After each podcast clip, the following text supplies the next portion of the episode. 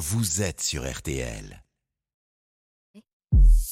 RTL Midi. Avec Céline Landreau. 7000 personnes qui débarquent en un peu plus de 24 heures. On vous parlait dès hier ici de l'île italienne de Lampedusa qui fait face à un afflux massif de candidats à l'asile du jamais vu depuis 2016. Bonjour Bénédicte Tassard. Bonjour. Passé l'effet de surprise, il a fallu évidemment prendre en charge ces personnes. Euh, comment cela s'organise? Et on rappelle d'ailleurs au passage que Lampedusa, c'est une petite île, 7000 habitants en temps normal. Oui, et que son centre d'accueil ne dispose que de 400 places. Passé l'instant de panique, l'Italie s'organise en ce moment pour euh, désengorger l'île. 3700 de ces migrants ont été transférés sur tout le territoire italien, principalement en Sicile. C'était 1650 avant-hier, des départs par bateau, par avion, par bus de la Croix-Rouge, dans les autres centres d'accueil.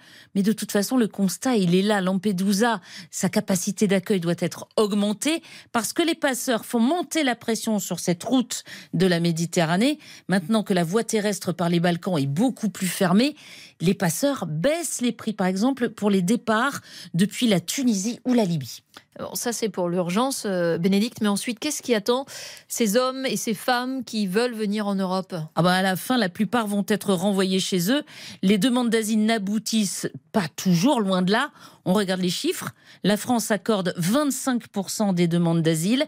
C'est plus dans les pays de l'Est de l'Europe, mais la moyenne européenne pour les 27, c'est un taux à 35%. Ces personnes, elles arrivent en Italie. C'est donc l'Italie qui doit gérer leur dossier, les conserver le temps, par exemple, qu'un Syrien fasse sa demande auprès de la France. Le gouvernement italien veut maintenant accélérer sur les procédures de renvoi, accélérer l'examen des dossiers, surtout pour les personnes qui viennent de pays dit sûr où ils ne sont pas en danger. Il y a 17 pays dans cette liste. Celui qui vient d'Algérie, de Tunisie, du Sénégal, du Bangladesh, eh bien, il a très peu de chances que sa demande d'asile soit acceptée. C'est plus évident pour le Syrien ou pour l'Afghan. Mais vouloir envoyer de l'autre côté de la Méditerranée, c'est une chose, c'en est une autre que les pays africains veuillent bien la, deux, là aussi, c'est un processus assez lourd le renvoi.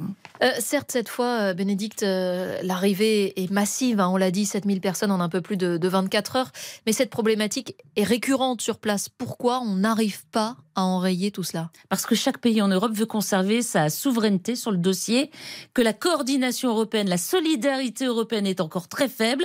Alors, en attendant, on ferme les frontières. Il y a des brigades franco-italiennes qui surveillent la frontière entre l'Italie et la France, qui démantèlent des dizaines de filières de passeurs. Le mécanisme européen de solidarité ne fonctionne pas bien. L'Allemagne, par exemple, depuis quelques jours, a fermé aussi sa frontière. C'est donc au pays de première entrée, pour l'instant, de gérer l'arrivée de ces migrants clandestins, l'Italie et la Grèce reçoivent de l'argent européen pour construire des centres d'accueil et pour traiter les dossiers. Bon, on comprend que c'est un sujet européen. Euh, et les 27 d'ailleurs euh, planchent sur une nouvelle réglementation. Oui, on travaille actuellement à la Commission, mais aussi au Parlement, chez les députés européens, sur le futur pacte asile et migration, un nouveau cadre qui devrait accélérer les procédures de demande d'asile. Ça ne serait pas plus de 3 à 6 mois. Et puis, Bruxelles doit maintenant convaincre la Pologne, la Hongrie, je cite ces deux pays bien sûr au hasard, d'accueillir des migrants sur leur sol en proportion de leur population. Si ces pays refusent, eh bien ils paieraient les nations voisines qui s'en occuperaient, entre guillemets, qui s'occuperaient de leur cote-part de migrants, 20 000 euros par demandeur d'asile refoulé. Le pacte doit aussi proposer des investissements en Afrique, en Asie, pour que les jeunes se construisent un avenir chez eux et ne rêvent plus de venir en Europe. Modernisation également de la base de données avec l'enregistrement des empreintes biométriques d'un demandeur d'asile qui entre en Italie pour le suivre jusqu'au nord de l'Europe, jusqu'en Suède par exemple.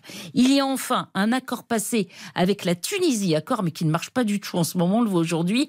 La Tunisie doit retenir les migrants clandestins sur son sol, les empêcher de prendre le bateau et en contrepartie, le pays a touché des centaines de millions d'euros européens. Ursula von der Leyen veut maintenant passer un contrat du même genre avec l'Égypte. Et tout ça, ça doit être décidé rapidement. L'échéance, en fait, ce sont les, les, prochaines élections européennes. Bah oui, mais ça traîne depuis plusieurs années. C'est un sujet très sensible à Bruxelles.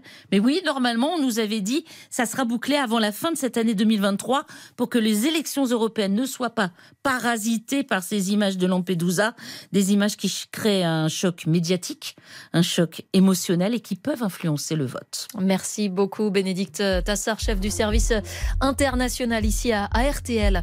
On marque une pause et dans un instant, RTL Midi, votre vie, on va vous faire découvrir le nouveau langage de vos ados. Le verlan, c'est ringard, Quacoubé, déjà presque dépassé.